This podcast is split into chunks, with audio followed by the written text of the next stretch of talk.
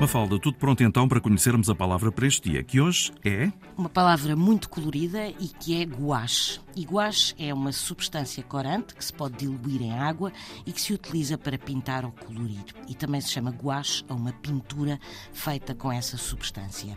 A palavra chegou-nos através do francês, de gouache, mas na origem o termo é italiano e deriva de guaso, que significa poça d'água.